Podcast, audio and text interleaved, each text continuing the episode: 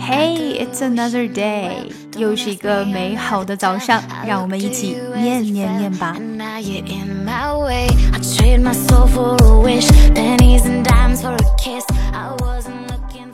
The universal serial bus was developed in the mid 1990s so that people could share information regardless of the type of machine they used.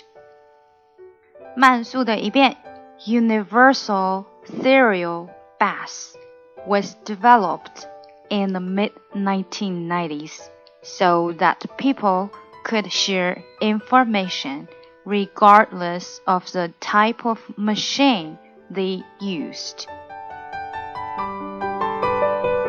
想要看文本信息，请关注我们的公众号 ES English，并输入晨读。如果你想要进一步的提高英语， 可以咨询我们的纠音计划或畅学计划。参加纠音计划的同学可以得到特别版的练习，我也会在群内每天为同学提供帮助。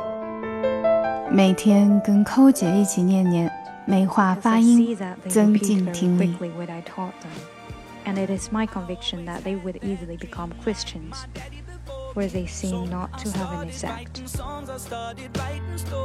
Something about that glory just always seemed to bore me, cause only those I really